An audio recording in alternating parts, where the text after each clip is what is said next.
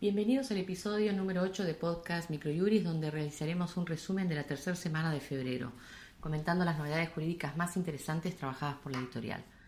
Comenzamos entonces con una novedad del ámbito civil, un fallo de la Cámara de Apelación en lo Civil y Comercial de Pergamino, que responsabilizó al demandado por el accidente ocurrido, pues pese a la calidad de invistente del actor, fue el conductor accionado y generador del siniestro.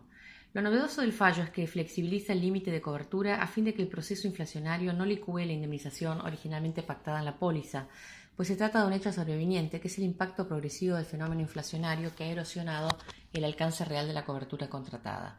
El fallo cuenta con cuadro de rubros indemnizatorios realizado por la editorial y las partes con siglas son B SG contra ISF y otros sobre daños y perjuicios con lesión o muerte, del 22 de noviembre del 2018.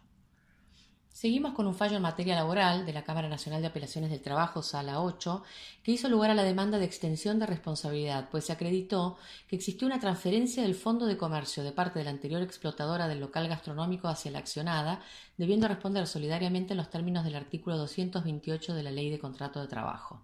La consecuencia jurídica de tal artículo es la de hacer pesar en cabeza del sucesor o adquirente de un establecimiento productivo los eventuales pasivos laborales originados en la etapa previa a la transmisión originadas en relaciones de trabajo allí establecidas con anterioridad al cambio de titularidad. Las partes son Pereira Nelson David contra The Gang SA sobre extensión de responsabilidad. Fecha del fallo 14 de diciembre del 2018. Por último, en materia comercial, un fallo de la Cámara Nacional de Apelaciones en lo comercial, Sala B, condenó a la demandada que vendió un auto cero kilómetro al actor a pagar una indemnización por los daños y perjuicios que sufrió el mismo como consecuencia de los desperfectos mecánicos que presentó el vehículo y que imposibilitaba su normal uso y goce. El fallo también cuenta con cuadro de rubros indemnizatorios. Las partes son Salazar Guillermo y otro contra Volkswagen Argentina sobre ordinario y la fecha del fallo es del 10 de agosto del 2018.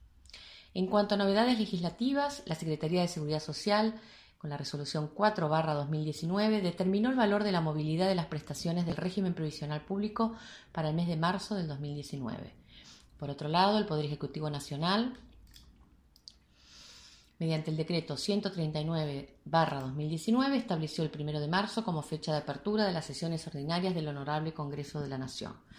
Presentamos para nuestra sección de doctrina el escrito Las tutelas procesales diferenciadas, realizado por Jorge Elías, en el cual se analiza el proceso de cognición de las tutelas diferenciadas, los derechos esenciales, soporte de las mismas, cómo se configuran y su ámbito de aplicación. De esta manera damos por finalizado el resumen de la tercera semana del mes de febrero. Para quienes ya son suscriptores de Microjuris, la información reseñada se encuentra volcada en nuestra base de datos y para quienes todavía no se han suscrito, los invitamos a conocer nuestros planes de suscripción en nuestro blog aldiaargentina.microjuris.com. Muchas gracias y hasta nuestro próximo encuentro.